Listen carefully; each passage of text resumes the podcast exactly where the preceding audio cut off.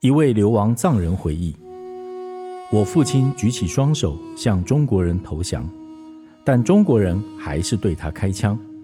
他被射杀后，尸体滚了下来，士兵朝我们跑来，对着我们开枪。我没死，但失去了意识。我恢复意识时，发现手臂与脚都中弹了，动弹不得。我三岁的妹妹死了，九岁的弟弟受了重伤。肠子流出体外。一位住在阿坝西部山区的七十几岁的西藏僧侣形容，他们追杀我们的方式，仿佛在追杀狼群一样，把我们团团围住。当时他年仅十五岁，他和十二岁的弟弟逃了出来，但两位年轻的朋友命丧枪下。他说，他们那个两千多人的村庄。经过了一九五零年代后，仅五百人左右幸存下来。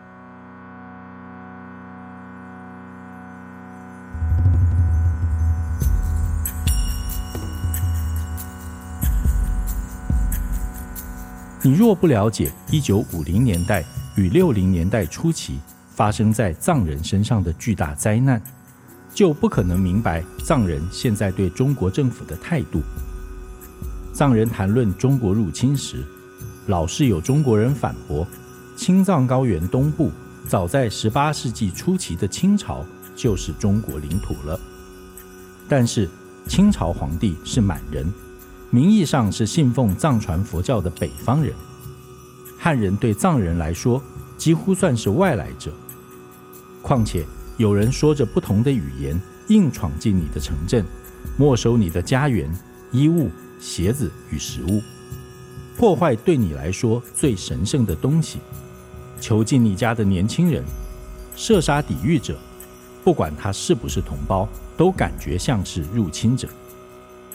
藏人谈论中国入侵时，谈的不是国际法的细节或主权的定义，他们只是诚实地讲述自己的经历。据估计，这个时期有三十万名藏人死亡。人数比中国政府要求日本一再道歉的南京大屠杀还多，但除了1980年中国最开明的领导人胡耀邦以外，中国政府从未对此道歉，反而不断地宣传藏人活在共产党的仁慈统治下是何等幸运。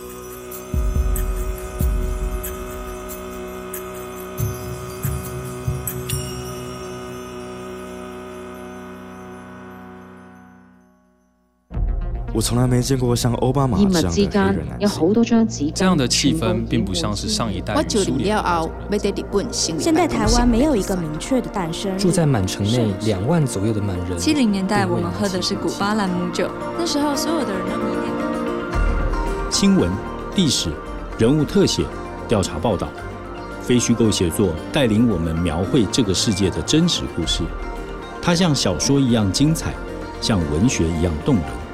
欢迎来到静好听的非虚构故事方。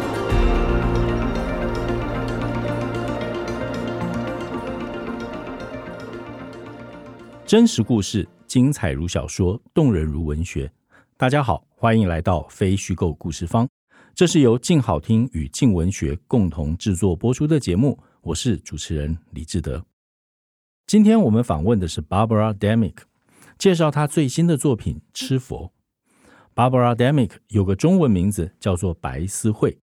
二零零一年，她为《洛杉矶时报》工作，开始了她派驻东亚的生涯。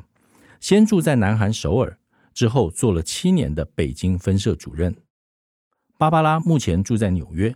这次访问是由我们的共同制作人陈远倩用英文做的，后置翻译也是远倩。芭芭拉是那种非常典型的，在一任工作后就会留下一部作品的西方记者。他在一九九三到九七年为《费城询问报》工作的时候，就出版了一本讲述一九九零年代中期波士尼亚内战的非虚构作品《Logavina Street》。二零零九年，芭芭拉完成了《我们最幸福：北韩人民的真实生活》这本书。这是一本口述历史，主要针对六位脱北者的口述，描述北韩人民的生活。我们的访问就从这本书谈起。呃，我是二零零七年下半从南韩搬到北京。我其实没有去过，呃，我们最幸福书里面主角所在的那个北韩城市，可是我去过平壤三次，也曾经从首尔出发到过南北韩交界纬度三十八度的非武装区，也就是非军事区。然后我也确实真的实地到过阿爸采访。在书里面，其实我用的是他的西藏名字，但是呃，他的中文名阿爸其实比较为人所知。芭芭拉刚才在回答的最后提到了阿爸，在今天中国的行政区划分上，这是一个隶属四川省的少数民族自治州，人口当中百分之五十五是藏族，百分之十八是羌族。因此，如果我们站在藏族，或者是你愿意称他图伯这样的角度来看的话，阿坝就是藏人的传统领域，也是《吃佛》这部作品的主要场景。芭芭拉从二零零七年派驻中国以来，七年之间三次进入阿坝采访。I went to Aba, um, three times. 阿坝其实是个很难到达的地方，其实不只是地理上，它路途遥远，在前进的路上有非常多的检查哨，还有警力的布局，外人很容易就被踢出来。所以我在采访的时候非常谨慎，而且低调。虽然还不用到真的伪装，但是我白天通常是待在车上，晚上呢才会戴着帽子走下车。而且我一定到当地人的家中采访，绝对不会在外面。我会尽量融入当地的穿着，就是舍弃我的 Gore-Tex 外套，还有具设计感的背包，学着藏人妇女一般的打扮，譬如说戴着那个可以挡日晒跟沙尘的大帽子和面纱。坦白说，我从来都不能自由自在的在当地做报道，不只是因为我个人采访的安全问题，我找翻译合作的困境也有，而且如果找藏人跟我合作，其实他们会非常危险。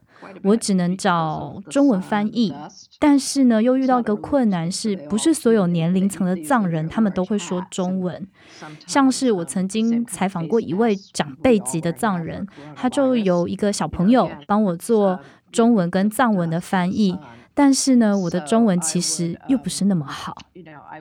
那对于像我这样在中国工作，并且登记造册的外国记者而言，工作签证其实没有办法直接让我去阿坝，我也必须要另外申请许可证，才可以到四川省阿坝县里的羌族藏族自治州。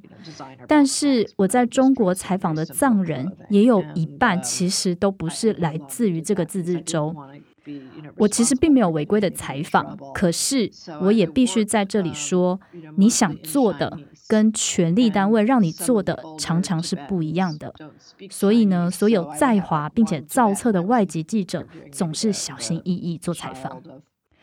不过回过头来来说，不管是做北韩还是阿坝藏人的报道，我都必须在这些国境之外找更多的受访者。因为其实要在当地让在地人谈完整件事情完整的事件跟想法，对双方来说都非常危险。如果在中国的阿爸已经这么危险，那么在北韩，芭芭拉是不是受到了更严格的监管？特别不可能像一般情况一样，表明我是记者身份看人家谈话。在这种情况下，在北韩怎么做采访呢？Oh yes. You know, we have very strict, um, 当然，我们有很严格的采访规定。你必须对受访者坦诚你的身份和来意。即使去北韩，我们也都依照规定递交很多种申请文件。虽然记者身份让你的行动受限，不过你仍然可以当一个思想不必受控制的观察者。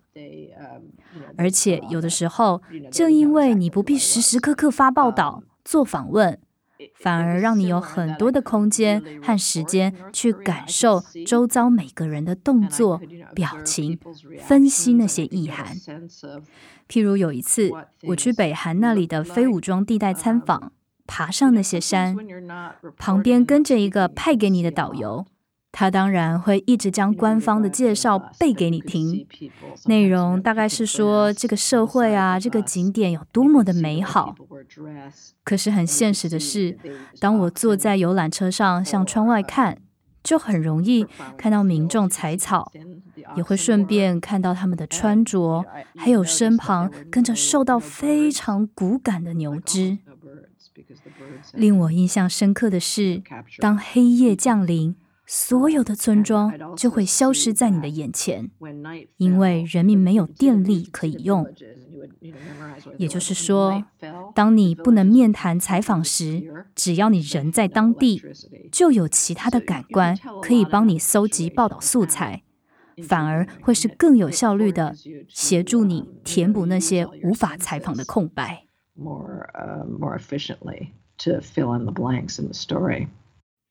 接下来，我们就来谈《吃佛》这部作品的主要内容。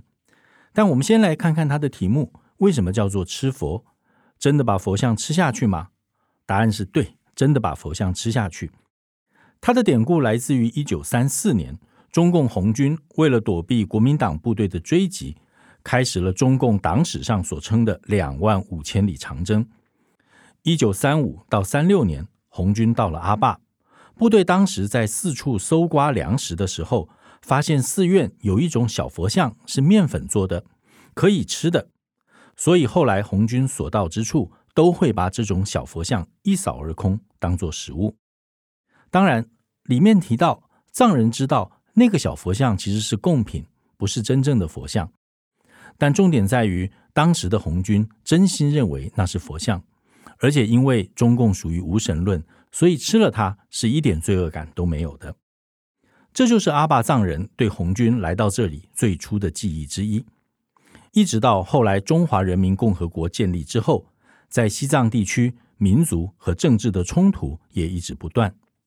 近几年藏人最激烈的抗议就是二零零九年开始接连不断的自焚，相当一部分的自焚发生在阿坝。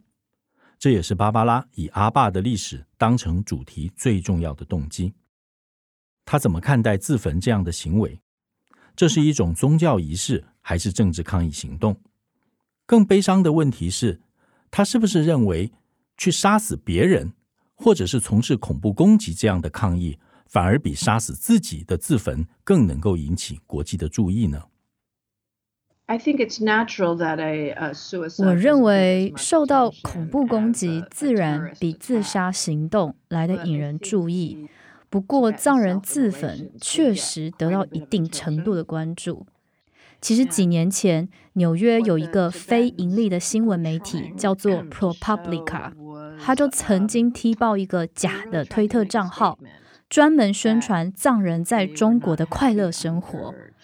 那藏人他怎么透过自焚来表达自己的立场呢？他们想要表明他们在中共的统治下，并不是像官方政宣那般幸福啊、快乐又唱歌跳舞。他们也希望。达赖喇嘛能够回来，更希望透过这样子的事件，有点像是洗脸中国政府，让中国政府很难堪。然而，他们也做到了。在佛教里，确实有牺牲小我完成大我、回小向大的境界，但自焚绝对是政治意涵大于宗教仪式上的意义，也确实引起世界的关注。让中共必须去检视过去的一些协定。既然这个节目的听众大多是中文母语者，我特别想说，我从来没在阿坝藏人之间听到对汉族的敌意或是仇恨。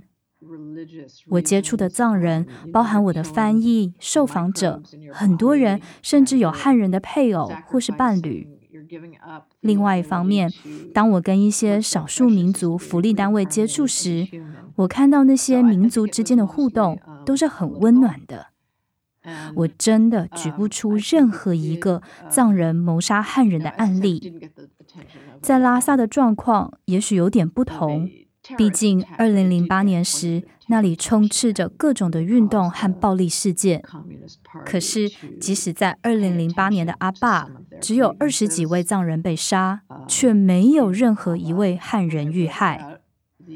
当时，阿坝汗周边的区域共发起五十起自焚事件，顶多是汉人的店受到波及。也没有任何汉人被攻击或是剥夺性命。藏人自 焚其实是和平抗争，自焚者就曾经声明，他们不会去伤害任何人，只是想要用这样子的行为表示清楚有力的立场。书中我提到的一位中年自焚者，他在通讯软体上的遗言就表达。会选择自杀，是因为他不想伤害他的邻居，也希望自焚可以成功致死，才能够兑现他对非暴力的承诺。这是一种教义上的忏悔实践。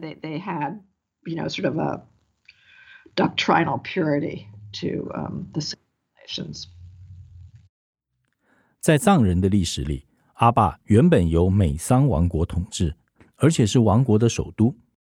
在一九三五年，解放军来到阿坝，占领、征服这里的时候，统治这里的是第十四任国王华尔恭成烈。他有一个女儿，叫做宫保措。他在一九五零年出生，逃难，到后来进入中国接受教育，经历文革等政治运动，再到后来出走，逃到印度达赖喇嘛住在的达兰萨拉。末代公主宫保措的传奇人生贯穿了吃佛的写作，不仅带领读者更深层、真切地进入一段历史的集体记忆，也让原本刻板的历史资料活了起来。芭芭拉如何争取完成对她的采访呢？重建宫保措儿时记忆的困难有哪些呢？It's interesting. Um, Gompo. 恭宝措确实是这本书的主角。我们从一位七岁的在地小公主面临中共压迫，必须逃亡的场景开始认识她。我真正见到她是在印度的达兰萨拉难民营，他在流亡政府里面当翻译。那时大概是二零一三一四年吧，我去那里采访从阿坝逃出来的流亡藏人。大家都告诉我一定要去认识这位末代公主。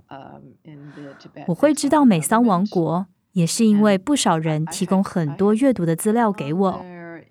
对我来说都很新奇，竟然曾经有一个直到一九五八年还很富强的小国度，也让我更加对宫保错产生了浓厚的兴趣。他真的很令人惊叹。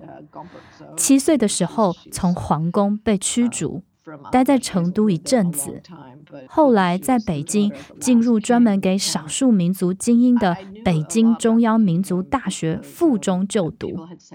文革期间，又被发配到新疆劳改，认识了他的先生。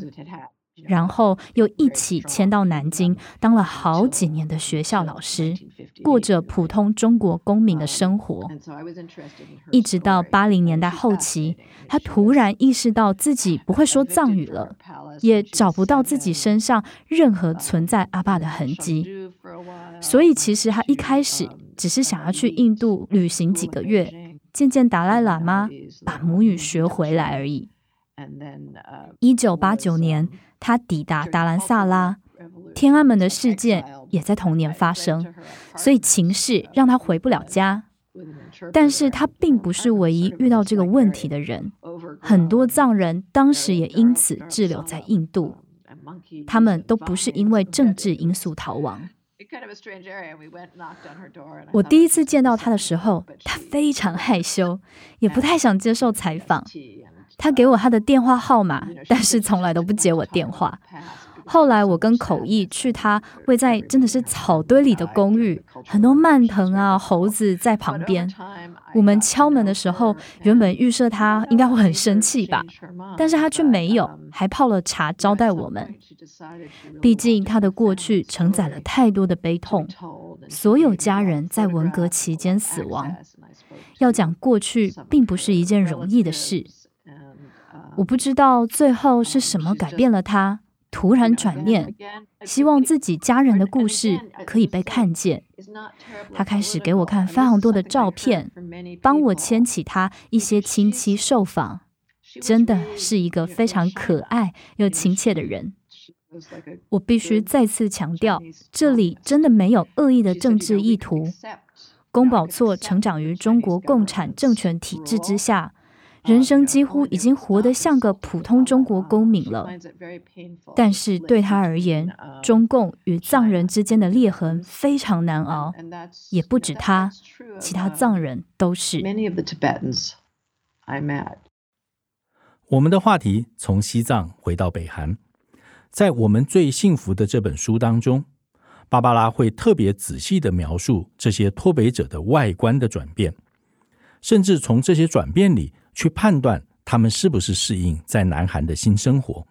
因此，我们问芭芭拉，在你所观察到你笔下的宋太太、美兰或者金医生这些人的身上，达成这些转变究竟是容易还是困难？这说起来很有意思。老一辈的北韩人转换适应比年轻一辈的北韩人还要好，因为他们小时候是成长于两韩还未分裂的环境。譬如说，出生在四零年代的宋太太，他们那一代小时候的成长环境跟南韩是一样的。语言、饮食、文化都相同。北纬三十八度的南北韩分裂是美军打韩战后的人为结果。也就是说，当宋太太去到南韩，她可以跟相同年纪世代的南韩人搭得起话题。但从小生长于北韩体制的年轻北韩公民就不一样了。语言习惯、穿着规定、饮食、越听到的内容，都跟同龄的南韩人有着截然不同的差别。尤其是那一批三十四十岁出走的所谓的脱北者，他们需要适应的力道跟代价更大，因为他们离开的不只是自己的生活，可能还包含原本在北韩就很不错的工作。金医师就是这样子的案例，但是他比其他年轻人好一些的点是他的专业还可以在南韩重新受训，而且取得相对应的执照，其他的就真的很不容易了。例如毕业于平壤大学的高材生俊相，当他一脱离北韩之后，就发现自己对这个世界很陌生又无知，光是北韩没有网际网络这一点。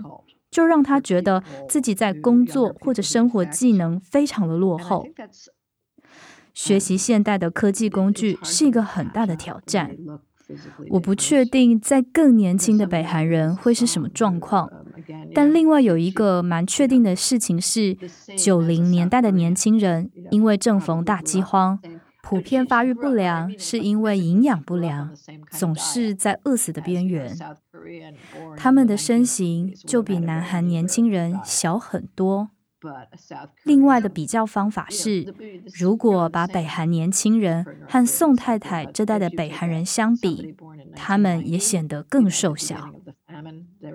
所有的脱北者。都必须学习现代化，包含使用提款机、手机，甚至是最近的共享经济 App，搞定生活当中的大小决定，对他们而言很困难。选工作、选住的地方都是，因为这些在北韩，他们没有自由选择的机会。也就是说，自由选择是一个很大的适应课题。schooling or their occupation, and that is a big adjustment. 我们问芭芭拉，作为一位关注人权的记者，请问他怎么看待中国和北韩两个集权体制下对人权的限制？中国和北韩很难比较。北韩当然没有政治言论上的自由，公民也不能结社，更没有网络漫游能力。北韩人是无法通讯到北韩以外的地方，所以当北韩人翻过境到了中国，对他们来说就像是去了巴黎，犹如去到自由的世界，有电灯和所有的繁华。但是，哈哈，对，一个很大的但是，对于藏人来说，在中国就必须背负双层的压迫。普遍的中国人其实本来就存在对网络、言论、国际旅游的限制，但是藏人所受到的管控更多。如果说中国汉人拥有百分之四十五的自由，藏人大概只有十到二十了。也就是说，汉人能做的，藏人不见得可以。例如，藏人不能办签证出国，不能买自己母语的藏语书，有些案例甚至连自己所在的省份都不能自由移动，连到别的市镇看医生都很困难。因为有些检查哨是专门为藏人而设的，他们必须活在变动的限制规则之下。很多我遇到的藏人都跟我说，其实他们愿意接受中国共产政府，只要他们可以跟汉人享有相同的权利。在中国，人们常常提到权衡的问题，譬如你可以选择受限。但是繁荣的生活，但是藏人在中国没有什么选择可言，他们似乎不是住在自己的国家。相较之下，北韩人还算是住在自己的国家。坦白说，习近平领导下的中国越来越像北韩了，有越来越多强调思想上的一致，越来越多的政令下达大学什么可以教，什么不能教。对我来说，真的觉得很难过。当我从北韩的采访工作转到中国时，我对于中国的开放和进步印象深刻。可是，在教育和思想上，却是往相反的方向走。当然，中国地大物博，食物这种基本的生理需求绝对能满足，不像北韩人民，即便连食物都没有了，也不准擅自出海捕鱼。或许中国人民能够追寻所谓物质经济上的中国梦，但唯独藏人不被允许追中国梦。藏人连一般求职都受歧视，连劳动零工都很难被雇佣，除非藏人加入共产党当公仆。但一旦进入那个体制，就要完全抛弃藏人文化习惯，变成中国汉人。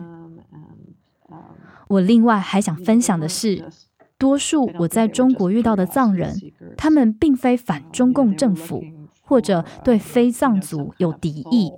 反过来说，我在拉萨遇到的年轻中国游客，他们都对西藏宗教文化非常感兴趣，也都在当地找到属于灵性的抚慰。我在达兰萨拉都还会遇到从上海、北京来的人。他们都去学习佛法，夜见达赖喇嘛。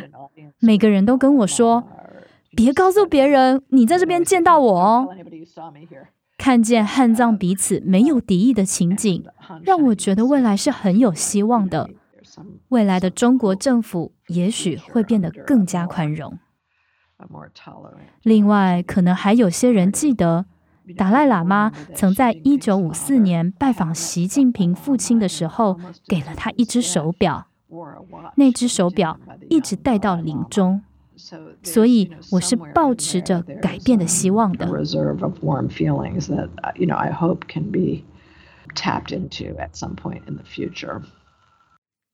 在芭芭拉的笔下，有两群流亡者，一群是北韩人，一群是藏人。北韩人逃离了北韩，在南韩落脚，而藏人离开了家乡，到了印度达兰萨拉。对这两群流亡者来讲，后来的故事变得不太一样。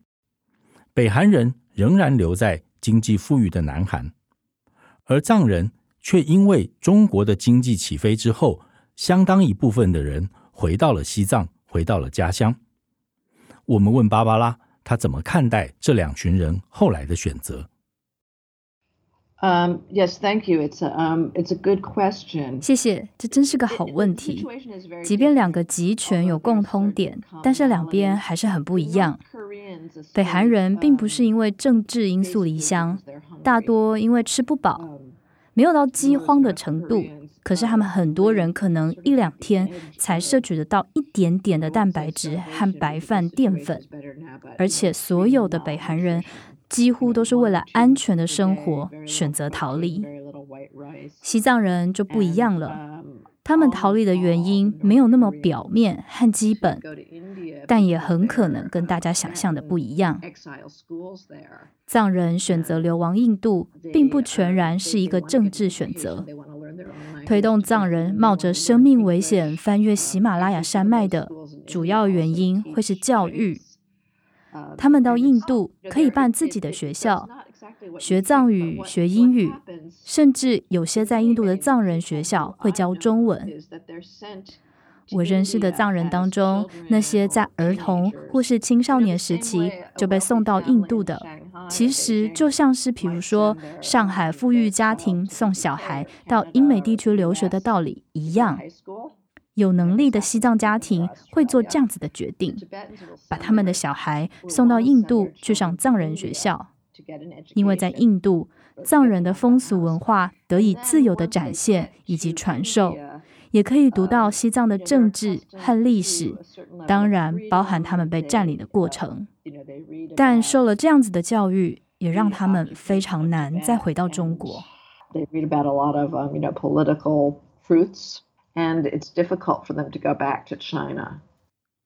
听完芭芭拉介绍她的两部作品，我们最后一个问题是：为什么我们要理解集权政治？我用另一个方式回答。我下学期在普林斯顿大学开了一堂课，叫《专制政权报道》。其中我要谈的是，政府就是设计要来让民众建立有秩序、安全的社会。但是我不知道怎么定义比较好。有一些政府的运作就是用来保护自己多一点。而不是以公众利益为出发，在一个会压迫人民的政府底下生活，理解集权政府是必须的。当我采访北韩人时，就有这种感觉。毕竟他们完全被封闭在一个平行世界里，他们很容易自然而然觉得整个世界就是像北韩这样。我想很多中国地区可能也是如此。所以我非常渴望拥有中文读者，也相当期望未来能够在网络上出版简体中文版，让更多中国大陆的人民读得到。中国经济起飞，让很多人的生活变好，但是都仅限于汉人。所有的报道和报告都会说，政府投资几十亿建设西藏，但都是为了汉人。譬如来回拉萨的飞机上都是汉人或者是外国人，机上提供的读物只有中文和英文，藏文都只限视觉设计。在拉萨的机场，素食店里菜单也只有中文和英文，你看不见藏文。所有的经济成长都只是让汉人有能力去西藏旅行，却没有改善藏人的生活。很多汉人其实并不知道，当局在五零六零年代是如何对待藏人的。但是在大跃进以及随之而至的大饥荒时期，藏人死亡率比汉人高很多，成千上万的藏人，不论是饿死、被捕杀，或因为流亡期间而死亡。中国人会愤恨南京大屠杀，要求日本政府道歉。但是他们对藏人所做的却没有回应。我们在美国发起了一个类似的运动。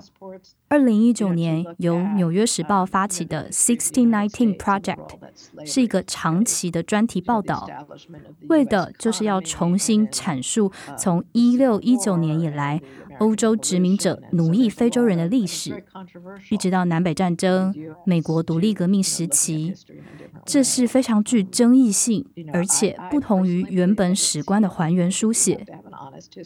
可是我个人相信，伤口要能愈合，必须坦荡且诚恳地面对过去的错误，才有办法好好往前走。可是目前，中国政府想要控制对历史的话语权，控制对当代情势的话语权。让他们能够掌控未来。The present controls the past. He who controls the past controls the future. 以上就是我们连线访问芭芭拉的内容。如果回看二零零九年开始的藏人自焚抗议行动，单单被报道出来的就有一百五十件，死亡人数接近一百三十人。藏人作家维瑟形容这一连串抗议是近代史上最惨烈的政治抗议浪潮。这一连串抗议刺激了芭芭拉完成《吃佛》这一部作品。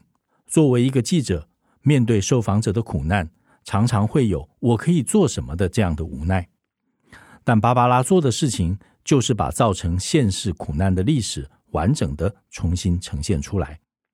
这是芭芭拉为受访者尽一份义务，也完成了他身为记者的责任。感谢大家收听《非虚构故事方》这一集节目，由陈远倩、李志德企划制作，刘宝林录音和后期制作。陈远倩同时也负责英文的访问、翻译和录制。我们这一集节目就到这里，未来也请大家持续锁定由静好听与静文学共同制作播出的节目《非虚构故事方》。我们下次见。想听、爱听，就在静好听。